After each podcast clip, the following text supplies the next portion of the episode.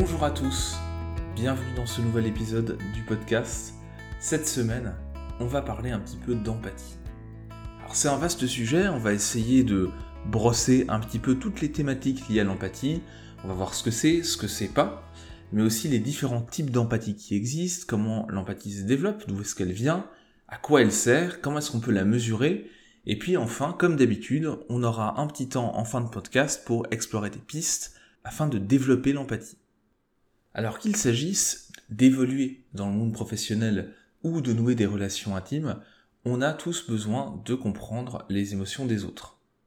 Si le fait de voir quelqu'un souffrir ou se réjouir vous a déjà procuré des émotions, si un film vous a déjà bouleversé, si vous avez déjà essayé d'apaiser quelqu'un qui était dans une situation difficile, c'est que vous avez fait l'expérience de l'empathie.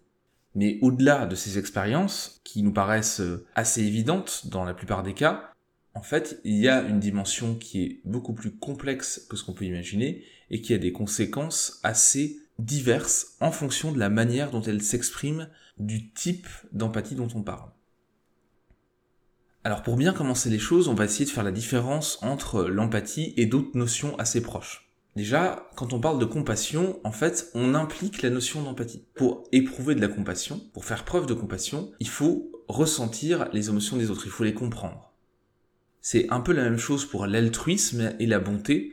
En fait, toutes ces notions-là, elles ne sont pas équivalentes à l'empathie, mais elles nécessitent un fonctionnement empathique correct, cohérent, afin de pouvoir se déployer. Ensuite, deuxième distinction à faire, c'est avec ce qu'on appelle l'intelligence émotionnelle. Alors l'intelligence émotionnelle, bien entendu qu'elle implique l'empathie. Pour être intelligent émotionnellement, il faut être en capacité de comprendre les émotions des autres, mais il faut aussi être en capacité de comprendre ses propres émotions, son propre fonctionnement. bien sûr, je vais pas rentrer ici dans une définition d'intelligence émotionnelle précise, mais gardez en tête que l'intelligence émotionnelle, c'est pas juste la compréhension des émotions des autres ça va bien au-delà, il y a d'autres éléments à intégrer dans cette notion-là. Si ça vous intéresse, je vous mettrai le lien vers un article du blog qui parle d'intelligence émotionnelle. Bon ok, mais concrètement, qu'est-ce que c'est que l'empathie? En psychologie, d'une manière générale, on va définir l'empathie de la manière suivante. Capacité à comprendre et à faire l'expérience des émotions des autres, mais aussi d'adopter le point de vue des autres. Et c'est via cet ensemble de processus qu'on va pouvoir créer des liens avec les autres. Que ça soit en positif ou en négatif, on va partager les peines, on va partager les joies des autres, leurs succès, leurs chagrins. C'est aussi l'empathie qui permet de générer de la culpabilité, de la honte ou de l'embarras, parce que justement on se met à la place des autres et on perçoit la situation de leur point de vue, ce qui génère ces émotions assez négatives en général, mais qui peuvent aussi être source de changement de comportement, donc être constructives. Évidemment, on peut toujours tomber dans les excès, dans la surinterprétation, etc. Là, ici, on parle simplement du fonctionnement de l'empathie. Même chose au niveau de l'humour, si vous faites pas preuve d'empathie, vous allez avoir du mal à comprendre les sarcasmes et les blagues. Parfois, la situation est plus floue et plus complexe et donc le sarcasme passe mal, mais ça peut aussi être un problème du côté de l'émetteur. Mais en tout cas, si vous êtes une personne qui a des problèmes au niveau de la capacité empathique, vous allez avoir du mal à percevoir ce deuxième degré, comme on le dit, et ça, ça peut vraiment poser problème après en termes de réaction à l'interprétation. Donc vous voyez, l'empathie, ça regroupe un ensemble d'expériences et ça participe à un ensemble d'expériences assez important, assez vaste. Si on veut être un peu plus précis, on peut dire que l'empathie, c'est le résultat d'un processus en quatre étapes, qui évidemment se produit assez rapidement et de manière assez automatique. Première étape, on va observer prendre conscience de l'état émotionnel de quelqu'un d'autre. Ensuite, on va interpréter correctement cet état émotionnel. Troisièmement, on va ressentir la même émotion, la plupart du temps de manière atténuée ou altérée. Et enfin, on va réagir, répondre à l'émotion. Donc en fonction des situations, en fonction des individus, en fonction de plein de choses, votre état de fatigue, votre état de concentration, la relation que vous avez avec les personnes en question, ce processus va être plus ou moins efficace. Et bien entendu, chez certaines personnes, on a une dysfonction de l'empathie, comme par exemple les personnes atteintes du syndrome d'Asperger. Par ailleurs, l'empathie, ça serait quelque chose de très important pour la survie de notre espèce. Comme l'être humain est un animal social qui dépend de la coopération pour sa survie, l'empathie est une capacité importante pour s'entourer d'un groupe de pairs qui sont en bonne santé, qui sont compétents, auxquels on peut faire confiance et qui vont aussi servir nos intérêts personnels. D'ailleurs, depuis qu'on a découvert les neurones miroirs à la fin des années 90, on pense que ces neurones miroirs participent aussi à la capacité empathique, en tout cas que ça fait partie des bases, des socles sur lesquels repose notre capacité empathique.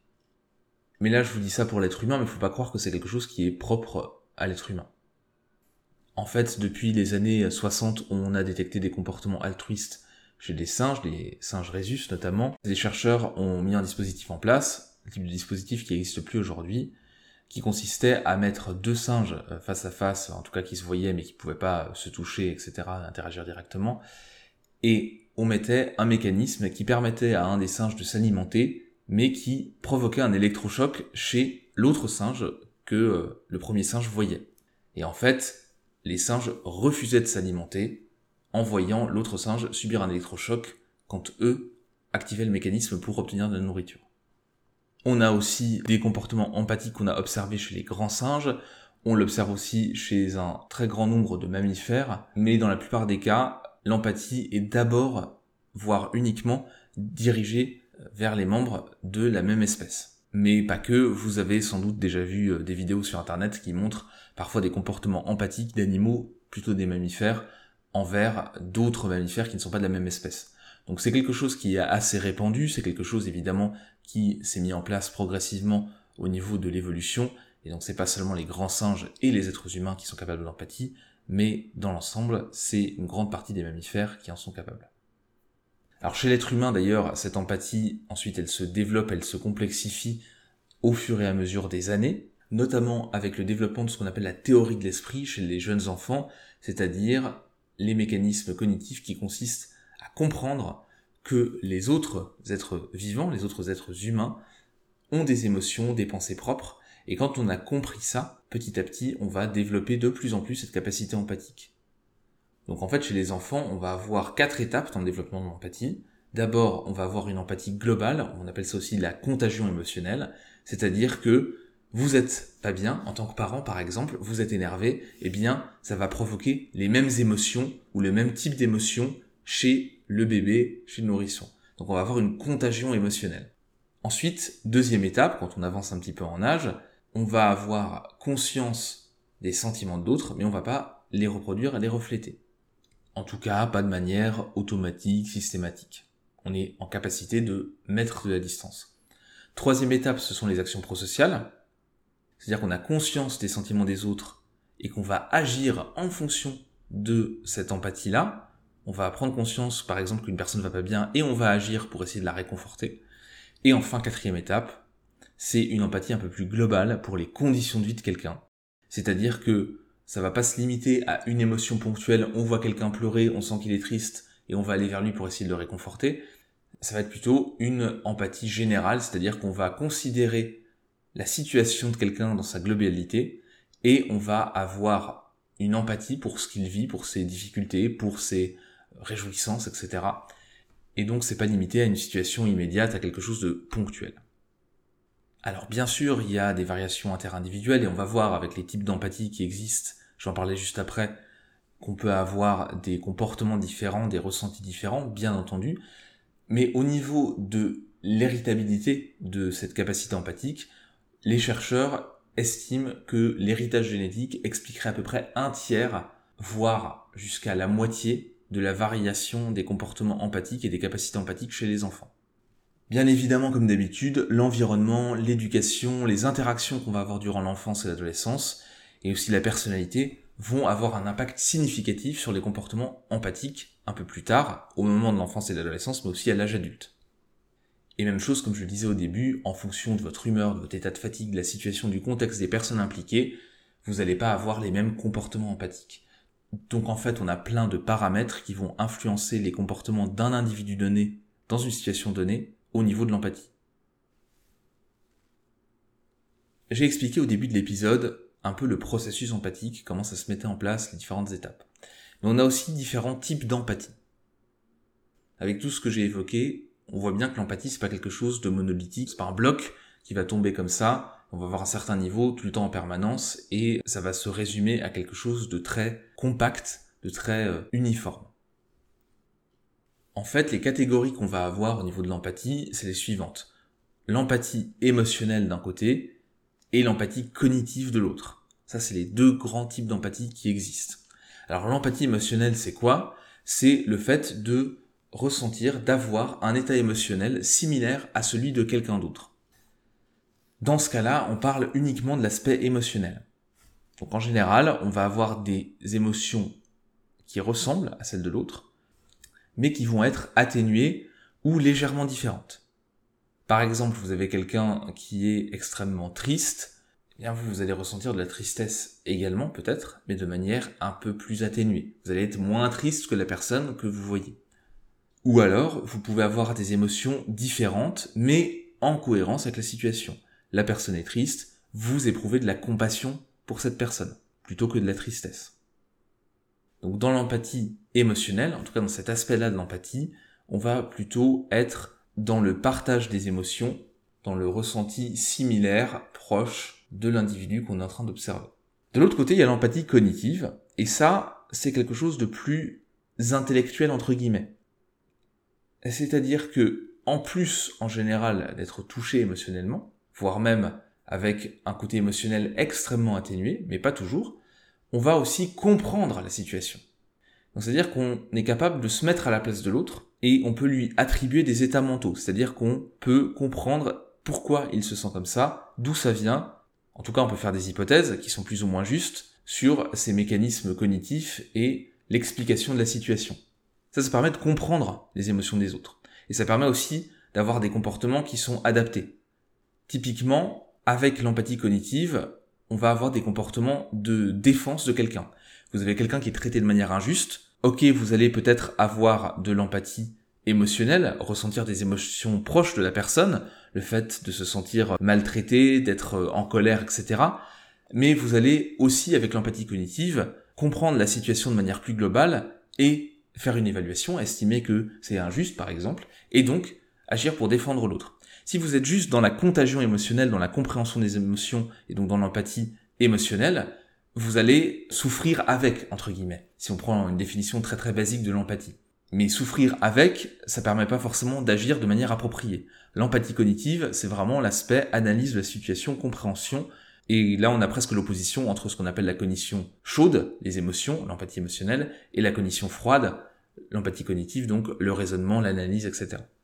Donc bien sûr, ces deux types d'empathie sont complémentaires et aussi en fonction des personnes, on va avoir des gens qui sont très bons, peut-être plus en empathie cognitive et qui vont avoir un peu plus d'atténuation dans l'empathie émotionnelle et inversement des gens qui vont être extrêmement impliqués et vont ressentir énormément facilement les émotions des autres et qui vont avoir plus de mal à se mettre à leur place, qui vont leur attribuer en fait des émotions ou des pensées qui sont en fait les leurs. C'est-à-dire qu'ils vont estimer que la personne est triste pour telle et telle raison, parce que si elle, elle était triste, elle serait triste comme ça. Donc, vous voyez, il peut y avoir euh, un déséquilibre entre les deux types d'empathie. Et donc, en plus de tout ça, dans certaines approches, on va parler aussi d'aspect motivationnel ou comportemental de l'empathie. C'est-à-dire, comment est-ce qu'on va communiquer notre réaction empathique à la personne en question. Donc euh, là, il s'agit de comportements, d'actions, d'interventions qui vont permettre de modifier la situation à l'origine de vos états émotionnels empathiques. Donc c'est comment vous faites pour améliorer le bien-être de l'autre, comment vous faites pour participer aux réjouissances, à la joie de l'autre, etc., etc. En plus de ce découpage entre ressenti, analyse et comportement, on va avoir aussi un découpage qui est fait entre l'empathie positive et l'empathie négative. Donc là, on parle de la valence, l'orientation positive ou négative, de l'empathie. Bien sûr, on a un lien entre l'empathie positive et l'empathie négative, mais c'est pas un continuum. Ce sont deux choses quand même assez différentes. Alors de manière très simple, l'empathie négative, c'est l'empathie pour les émotions négatives, la tristesse, la colère, etc. Et l'empathie positive, ça va être l'empathie pour les émotions positives. La joie, la sérénité, etc. Là où on a une différence entre les deux types d'empathie, c'est que l'empathie négative, elle peut aboutir à l'épuisement émotionnel et elle peut mener à des comportements d'évitement. Bien sûr, je suis pas en train de vous dire qu'il faut pas avoir d'empathie pour les émotions négatives. Heureusement qu'on a de l'empathie pour les émotions négatives, mais l'empathie négative, quand elle est excessive, quand on est dans l'empathie émotionnelle par exemple, qu'on se laisse contaminer de manière excessive par les émotions négatives des autres, et qu'on est très souvent exposé à des émotions négatives, par exemple dans les métiers du care, du soin, etc., on a un véritable risque d'être en burn-out empathique, d'être en épuisement émotionnel. De l'autre côté, l'empathie positive, évidemment que c'est quelque chose d'intéressant, mais là aussi, il faut pas tomber dans l'excès. Mais globalement, l'intérêt, c'est que l'empathie positive, elle va plutôt favoriser les comportements d'approche et elle va favoriser le développement des autres. C'est-à-dire que quand vous avez de l'empathie positive, vous allez plutôt soutenir les autres dans leur développement aussi. Mais l'empathie positive, c'est pas que ça. C'est à la fois la capacité à ressentir les émotions positives des autres, mais c'est aussi la capacité à favoriser l'émergence d'émotions positives chez les autres. Donc si vous voulez, il y a le niveau 0, le niveau 1 de l'empathie positive qui est, comme l'empathie négative, la capacité à ressentir les émotions positives des autres, à les partager, mais il y a aussi cette capacité à favoriser l'émergence d'émotions positives chez les autres, d'aller encourager les autres à aller plutôt vers du positif, à les renforcer. Donc c'est là aussi où il y a une véritable valeur ajoutée à l'empathie positive. Mais évidemment, si vous voulez être équilibré, il faut être capable de ressentir, de partager les émotions négatives et positives des autres. Voilà un petit peu pour les définitions de l'empathie. Vous voyez, il y a plein de catégories différentes et c'est encore plus complexe que ce que j'aborde ici. J'ai de rester dans les, dans les grandes lignes, dans les grandes définitions de l'empathie. Bon, pourquoi est-ce que c'est intéressant de parler d'empathie? Parce que c'est un certain nombre d'effets importants positifs. C'est vraiment une compétence qui est essentielle dans toutes nos interactions au quotidien. Et donc une personne qui a une empathie équilibrée, bien développée, c'est une personne qui aura pas de difficulté à comprendre les émotions, les motivations et les comportements des autres, c'est quelqu'un qui va être capable de répondre de manière appropriée à ce que l'autre ressent. Et c'est aussi une personne qui va être capable de comprendre les interactions sociales et qui aura donc la capacité à s'insérer plus facilement dans un groupe social. Donc évidemment, l'empathie pour créer des liens, c'est indispensable. Ça va avoir un impact sur les relations au travail, ça on peut le mesurer, un impact positif, et donc ça améliore notre efficacité au travail, quel que soit le niveau qu'on a dans la hiérarchie. Au niveau des relations de couple, évidemment, l'empathie, c'est quelque chose d'important, et c'est même un indice fiable pour prédire le bonheur dans un mariage plusieurs années dans le futur. Et puis aussi, quand on a plus d'empathie, en tout cas une meilleure empathie, bien équilibrée, on va avoir une meilleure parentalité. C'est-à-dire que les parents qui sont plus empathiques sont aussi plus résilients et plus aptes à faire face aux défis qui sont liés au fait d'être parent, tout simplement. Quand en plus on a développé une bonne empathie positive, on va avoir une plus grande satisfaction dans la vie, donc on va être plus heureux, et on va avoir une plus grande volonté d'aider les autres, et une plus grande probabilité de passer à l'action dans notre aide justement envers les autres. Et au niveau de l'enseignement aussi, de l'éducation, en fait, les profs qui font preuve d'empathie positive, ça aboutit à des meilleurs résultats académiques pour les étudiants et pour les élèves. Donc vous voyez, l'empathie, ça a plein de conséquences positives quand elle est bien équilibrée, encore une fois, parce que si on va trop loin dans l'empathie, on a un vrai risque de fatigue empathique. Donc la fatigue empathique, qu'est-ce que c'est? C'est une sensation d'épuisement émotionnel, psychologique, qu'on va avoir, notamment parce qu'en fait, on va revisiter régulièrement ses propres difficultés, ses propres émotions négatives via les expériences des autres. Ça, ça a des vraies conséquences au niveau physiologique aussi. Et quand on est dans des métiers qui sont exposés à des vécus difficiles, à des émotions négatives, ça va nous renvoyer aussi à nos propres émotions négatives. Et donc c'est important de réussir à mettre une distance, de réussir à mettre des sas de décompression pour pas se retrouver submergé par un trop plein d'empathie. Donc après tout ça, vous vous demandez peut-être où vous vous situez, vous, en termes d'empathie? Est-ce que vous avez une empathie bien développée? Est-ce que vous avez des difficultés au niveau de l'empathie? Eh bien ça tombe bien parce que depuis plusieurs années, on est capable de mesurer ce qu'on appelle un quotient empathique. Alors ce quotient empathique, il sert avant tout à identifier les personnes qui ont de véritables problèmes au niveau de l'empathie, notamment qui sont atteintes du syndrome d'Asperger, ça marche assez bien, mais ça permet aussi quand même d'avoir un score qui vous donne un petit peu une idée de où vous vous situez en termes d'empathie. Il y a plusieurs tests qui existent. On a l'Empathy Quotient, donc le Q60, et le Q40 qui euh, existe. Le Q60 a été traduit en français. C'est une version un peu longue, donc avec 60 items. Et puis, on a aussi un autre test qui est aussi fiable, aussi précis, qui est le Toronto Empathy Questionnaire, donc le questionnaire d'empathie de Toronto, qui est un peu plus court et donc qui est plus facile à passer. Et ce test-là, je vous l'ai mis dans un article sur le blog, donc vous pourrez passer ce test pour voir un petit peu où vous vous situez en termes d'empathie. Je vous mettrai le lien, bien sûr, dans les notes du podcast. Maintenant que vous avez un petit peu des éléments pour comprendre l'empathie, peut-être que vous avez passé le test pour vous situer en termes d'empathie, la question c'est comment est-ce qu'on peut développer l'empathie? Puisque ça a plein d'effets positifs, qui sont assez évidents mais qui ont été mesurés scientifiquement et dont j'ai parlé tout à l'heure, ça peut être intéressant quand même de se poser la question du développement de l'empathie, pour qu'elle soit mieux équilibrée, pour qu'elle soit plus efficace. Alors il y a plein de pistes pour faire ce travail, là aussi je vous mettrai le lien vers un article qui explore un certain nombre de pistes pour développer l'empathie, mais je vais vous en proposer trois dans ce podcast pour que vous puissiez commencer à travailler sur le sujet. Donc première manière de développer l'empathie, c'est le fait d'examiner ses biais. Vous n'êtes pas sans savoir que nous avons tous des biais cognitifs, des filtres, des biais très personnels qui vont altérer nos capacités empathiques. Le fonctionnement des stéréotypes, qui consiste à catégoriser les gens en fonction de certains traits d'apparence, de comportement, etc., c'est des raccourcis qui, dans l'immense majorité des cas, sont utiles et nous permettent aussi de pas avoir une analyse de trois heures à faire à chaque fois qu'on rencontre quelqu'un. Mais bien sûr, ça peut avoir des conséquences négatives quand ces biais vont nous orienter vers des clichés et vont nous enfermer dans un jugement. Donc pour développer l'empathie, ça peut être intéressant de faire un petit travail sur ces biais-là, ces biais personnels, et donc de prendre le temps de réévaluer ces biais. Pour les réévaluer, ces biais, il y a plein de manières de le faire. Premièrement, on peut essayer de trouver des opportunités de se mélanger à des personnes d'origine ou de milieux différents. Se confronter à l'altérité, se confronter à de nouvelles personnes qui n'ont pas les mêmes origines sociales, pas la même profession, pas la même culture, ça va nous aider à réévaluer nos biais.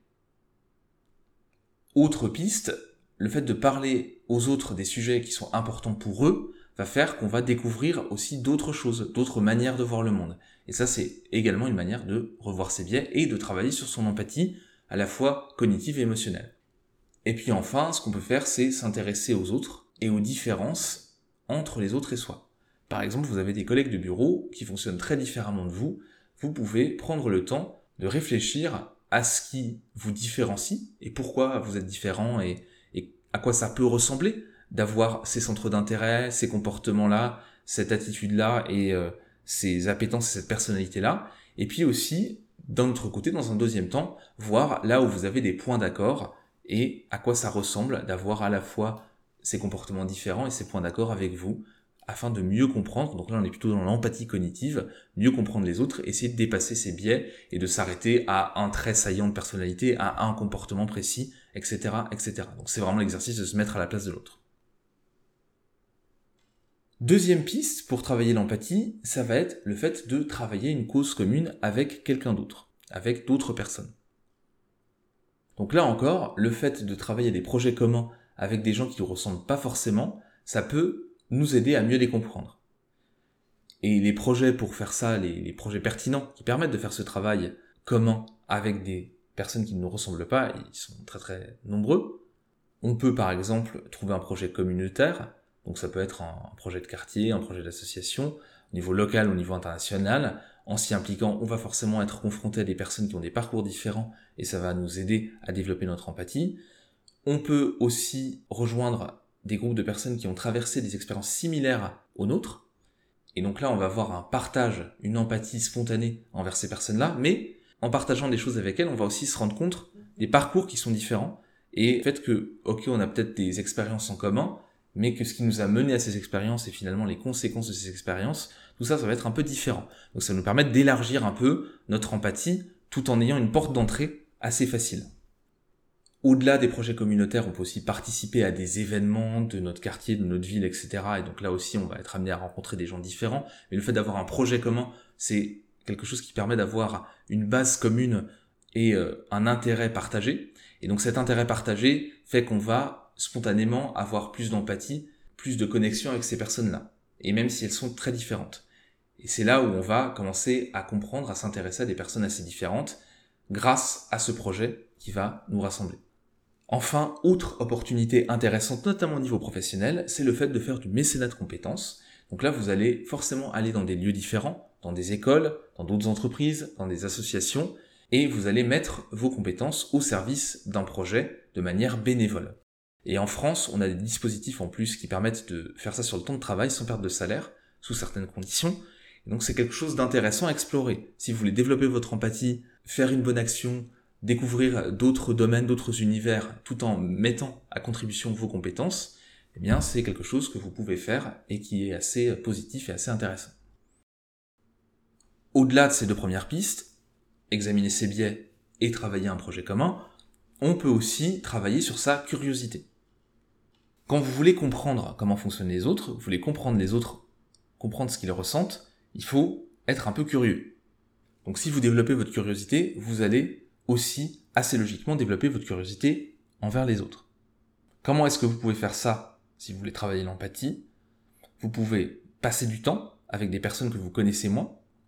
Par exemple, vous avez des collègues de travail que vous appréciez, mais que vous ne connaissez pas suffisamment bien. Eh bien, vous pouvez passer un peu de temps à leur poser des questions sur leur centre d'intérêt, leur parcours, etc.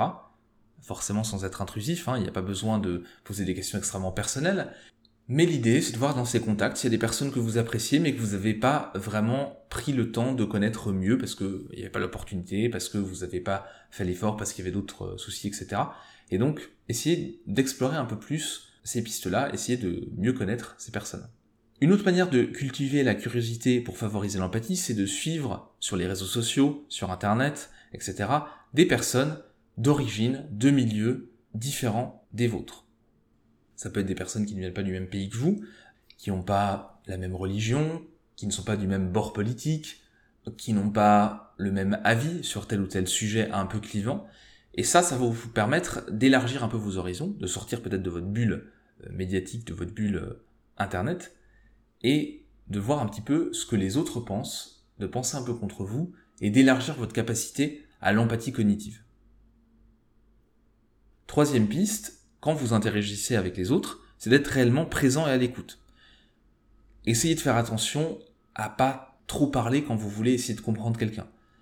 Quand vous voulez vraiment être à l'écoute et dans une écoute active, l'autre personne doit plus parler que vous, et vous, votre objectif, c'est de relancer, de poser des questions pour approfondir, d'essayer de comprendre ce que les autres sont en train de dire et de les aider aussi à élaborer pour avoir plus d'informations, pour essayer de développer votre empathie. Donc il ne s'agit pas d'être dans euh, un entretien de psychologue, mais simplement d'être à l'écoute, d'éviter de donner son avis sans cesse, etc. Notamment quand vous êtes dans une démarche de découverte de quelqu'un, ou quand vous êtes dans une démarche de compréhension de sa situation. Et puis enfin, pour cultiver votre curiosité, ce que vous pouvez faire, c'est visiter de nouveaux endroits, interagir avec les personnes du lieu, avec les locaux, s'immerger dans leur mode de vie, quand vous pouvez voyager, ne serait-ce que en France, dans d'autres régions, dans d'autres villes, et que vous pouvez en plus interagir avec des personnes du cru, ça va vous aider à développer votre empathie, puisque ce sont des personnes qui, par définition, ne vivent pas dans la même ville que vous, ne vivent pas exactement les mêmes choses que vous, ont d'autres professions, etc. Donc toutes ces pistes-là permettent de développer la curiosité et donc l'empathie d'une manière générale. Maintenant, quatrième piste bonus, si vous voulez développer l'empathie positive, il y a pas mal de choses que vous pouvez faire. Par exemple, regarder une compétition sportive en essayant de ne pas prendre parti et en essayant d'apprécier les efforts, les compétences des deux équipes, de tous les joueurs et en essayant de partager la joie de celui qui euh, marque un but par exemple ou qui gagne le match. Pour développer l'empathie positive, essayez aussi de capitaliser sur les événements positifs des autres. Quand vous avez des proches qui parlent de quelque chose de positif qui leur est arrivé, félicitez-les essayer de lui poser des questions pour mieux comprendre, renforcer les émotions positives liées à l'événement concerné. Essayer de comprendre pourquoi et à quel point ça les satisfait, pourquoi ils sont heureux, et explorer les effets bénéfiques sur la vie de la personne.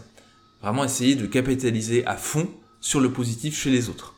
Une autre manière de travailler l'empathie positive, c'est d'éviter la jalousie, donc de travailler sur cet aspect-là, pour l'atténuer, vous pouvez par exemple essayer de chercher les éléments positifs dans votre vie à vous, développer la compassion envers vous-même, Et ça, ça va vous permettre de vous recentrer un petit peu sur vous plutôt que d'envier les autres. Parfois, la jalousie peut être un moteur constructif, mais il vaut mieux quand même limiter le recours à la jalousie pour se motiver. C'est dans la plupart des cas quelque chose de négatif.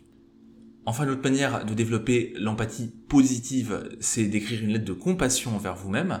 Ça va vous permettre d'avoir un ressenti positif, d'encourager les émotions positives chez vous. Vous pouvez aussi pratiquer la méditation d'amour bienveillant ou de bonté. Là aussi, je vous mettrai un lien vers un article du blog qui parle de ça. Et enfin, vous pouvez laisser les autres faire quelque chose de gentil, de positif pour vous. En faisant attention à la joie que ça vous procure et aussi en faisant attention au positif que ça procure chez les autres. C'est-à-dire le fait que les autres nous rendent service et une petite attention pour nous, eh bien ça leur provoque des émotions positives également. Et donc en faisant attention à la reconnaissance qu'on peut avoir et au plaisir que les gens peuvent prendre à réaliser des actions de bonté finalement, ça va nous permettre de développer l'empathie positive. Parfois, on a l'impression d'être un peu un fardeau pour les autres, on a l'impression que c'est euh, forcé ces petites actions de manière complètement biaisée, c'est-à-dire que c'est là on peut revenir au travail sur les biais, hein, et donc entre guillemets se forcer, en tout cas s'encourager à repérer le positif et apprécier le positif dans ces petites actions-là, ça va nous aider à développer l'empathie et notamment l'empathie positive. Donc voilà un petit peu toutes les pistes que je voulais évoquer aujourd'hui pour développer l'empathie. Dans les liens que je vous mets dans les notes du podcast, vous allez trouver des articles qui détaillent encore d'autres pistes pour développer l'empathie. Donc n'hésitez pas à tester des choses et à travailler un petit peu sur cette dimension. Même si vous avez une empathie bien développée, le fait de vous exposer à l'altérité, de renforcer un petit peu les émotions positives, de faire plus attention aux émotions positives, d'essayer de mieux comprendre les autres, quoi qu'il arrive, ça vous servira à la fois pour développer l'empathie et en même temps pour mieux interagir avec les autres, pour développer aussi votre intelligence émotionnelle, et donc ça a quand même un intérêt d'une manière globale, quel que soit votre niveau d'empathie actuel. Donc pour résumer cet épisode, ce qu'on peut dire c'est que l'empathie, c'est une capacité ultra importante dans nos interactions avec les autres. C'est ce qui nous permet vraiment de partager des choses avec les autres, à la fois en positif et en négatif, mais vous le savez, hein, dans des amitiés, dans des relations fortes, partager des peines et avoir de l'empathie pour quelqu'un dans ces moments durs, c'est aussi quelque chose de très très fort qui cimente des liens et qui, qui vont faire ensuite qu'on va se sentir écouté, qu'on va se sentir soutenu et qu'on va se sentir compris par l'autre. Donc à la fois dans le positif et le négatif, l'empathie, c'est quelque chose de très important. Et quel que soit le degré d'empathie dont on parle, une amitié très très proche, très forte, une relation de couple où on a une vraie compréhension, acceptation de l'autre complète en toute transparence, et des relations plus légères, professionnelles ou des camarades, des personnes qu'on voit de temps en temps comme ça, le fait d'avoir une empathie bien développée va permettre de faire en sorte que ces relations elles se passent bien, qu'elles soient plus fluides, et ça va les rendre aussi plus agréables. Bien sûr, il faut faire attention à pas verser dans l'extrême inverse, c'est-à-dire faire preuve de trop d'empathie en permanence pour tout le monde au détriment de sa propre santé mentale. Donc là, parfois pour certaines personnes, il faut remettre un peu d'équilibre. Et puis enfin pour d'autres, c'est une question d'équilibre entre empathie émotionnelle qui peut être trop développée, pas assez développée, empathie cognitive qui peut être trop développée prendre le pas sur l'empathie émotionnelle ou au contraire être extrêmement en retrait et donc empêcher de vraiment comprendre l'autre, mais être simplement contaminé par des émotions. Et donc il faut retrouver un équilibre aussi de ce point de vue-là. Et pour finir, ce que je dirais, c'est que il faut pas se mettre de pression là-dessus non plus.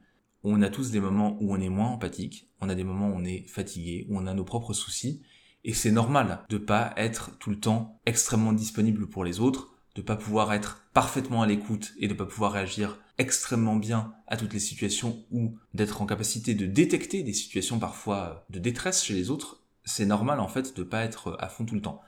Donc ne vous mettez pas non plus trop la pression, c'est le meilleur moyen de tomber dans un extrême et voire dans un épuisement émotionnel. Donc cherchez plutôt l'équilibre de ce point de vue-là. Mais quels que soient vos objectifs, personnels, professionnels, que vous travaillez sur des relations, que vous travaillez sur votre carrière, développer cette capacité empathique, c'est quelque chose qui est vraiment une compétence clé. On parle de compétences du 21e siècle, de soft skills, etc. L'empathie en fait évidemment partie et c'est une compétence qui a toujours été importante. Et si chacun d'entre nous faisait preuve d'un peu plus d'empathie, d'un peu plus de compréhension des autres, il est certain que les choses se passeraient beaucoup mieux au quotidien.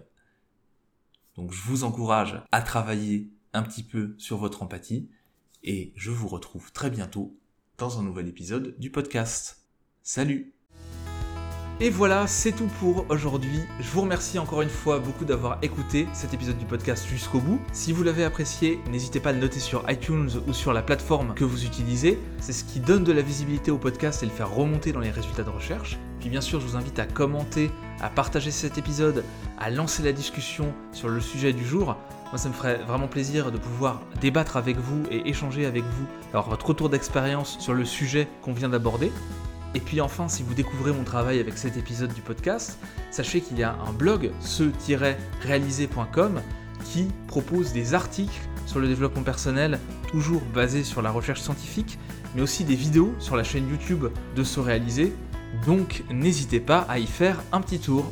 Sur ce, n'oubliez pas, restez proactifs et moi je vous retrouve dans le prochain épisode. Salut